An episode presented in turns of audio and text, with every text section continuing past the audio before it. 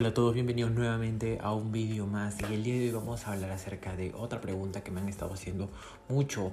Y es la mejor rutina de entrenamiento para una persona novata o una persona intermedia porque esta rutina que te voy a decir el día de hoy la puedes usar si eres una persona novata, intermedia hasta avanzada dirían en muchos casos entonces es una rutina para todos lo único que cambiaría si serías una persona novata, intermedia o avanzada sería el volumen de entrenamiento, la intensidad y la frecuencia, ¿no? Depende de qué musculatura quieres ponerle más empeño o lo que sea. Entonces, si eres una persona novata y este es tu video, si eres una persona intermedia y nunca has hecho una, una rutina como la que te voy a explicar, también este es tu video porque posiblemente puede hacer que tus resultados aumenten en un 100%. A mí personalmente ya lo apliqué hace un par de años y la verdad me dio muchos muy buenos resultados hablando de pierna y hablando de el tren superior. Entonces, vamos con el primer punto y bueno, este video solamente tiene un punto y en el cual vamos a hablar acerca de la rutina torso-pierna. Entonces, vayamos con el primer punto. En el primer punto tenemos rutina torso-pierna, es el único punto de este video que te voy a explicar cuáles son las bases de la rutina torso-pierna y por qué deberías aplicarla. En primer lugar, la rutina torso-pierna se divide en cuatro días, torso y pierna, por lo mismo sus siglas que dicen torso-pierna, ¿no? O también en inglés se le dice upper body y lower body, es decir, eh, tren superior y tren inferior. Entonces, si tú estás aplicando una rutina torso-pierna o quieres aplicar una rutina torso-pierna, empezarías por torso o pierna. En, los días de la semana que se entrenaría sería lunes y martes. Descansas un miércoles y vuelves a entrenar jueves y viernes. Fácilmente, así se podría. Lunes, torso, martes, pierna, miércoles, descanso, jueves, torso y viernes, pierna. De esa manera estás separando los días de entrenamiento lo mejor posible y lo mejor y más bueno que podría ser tú, porque después de entrenar, digamos, torso el lunes, estás dándole dos días de descanso al músculo para volver a entrenarlo el jueves. Tienes una frecuencia 2 y tienes un buen nivel de volumen en ese día. Entonces te puedes esforzar lo suficiente para poder eh, dar lo mejor de ti en una, sesión de entrenamiento para recuperarte en el próximo eh, día de entrenamiento, ya sea de rutina de, torso o rutina de pierna.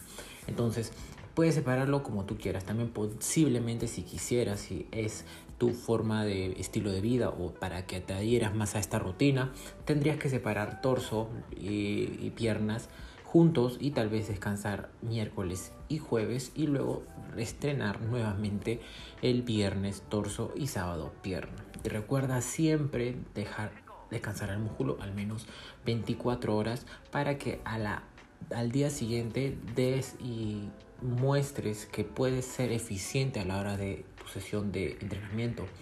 Esto ayuda bastante a las personas que son novatas, les recomiendo, aparte de la rutina de tres días de full body, para todos los novatos debe ser creo que muy conocida. Aparte de eso, también recomendaría una rutina torso-pierna para un novato, ya que normalmente el lunes tenemos un entrenamiento de torso y en este entrenamiento de torso nos especificamos en todos los, todos los músculos, grupos musculares que están en el tren superior. Esto nos da una buena eh, ventaja ya que vamos a poderle dar lo suficientemente descanso de lunes hasta el jueves que nos tocaría nuevamente. Y en el caso de las piernas igual podemos darle buen, buen entrenamiento, buen volumen y el suficientemente descanso. Entonces hay frecuencia 2, buen volumen y la intensidad ya la eliges tú, ¿no? Depende del peso o cuán cerca estás a tu RPE o al RIR con el cual estás entrenando. Para mí, este tipo de rutinas personalmente me han ayudado bastante porque eh, tienes una frecuencia 2 de pierna y normalmente las rutinas no tienen frecuencia 2 de pierna. Entonces, esta rutina torso-pierna te da frecuencia 2 de pierna y además también frecuencia 2 de tren superior. Entonces, si eres una persona que está empezando, como dijo, o si eres una persona intermedia y nunca has escuchado acerca de la rutina torso-pierna o lower body, upper body, eh, te recomiendo usarla porque es muy buena, la recomiendo y espero que eh, te haya gustado, espero que te haya gustado, espero que lo apliques, tu rutina torso-pierna. Hay algunas variaciones, ah, también hay otras rutinas que hay variantes, por ejemplo de 5 días, simplemente, posiblemente podría ser eh, rutina de torso, rutina de pierna, lunes y martes, luego descansas miércoles, rutina de torso, rutina de pierna. Y si le quieres añadir un día más, ya sería el miércoles o el sábado. Y puedes hacer, no sé, a un una sesión de torso, pero siempre dejando eh, un día entero de descanso.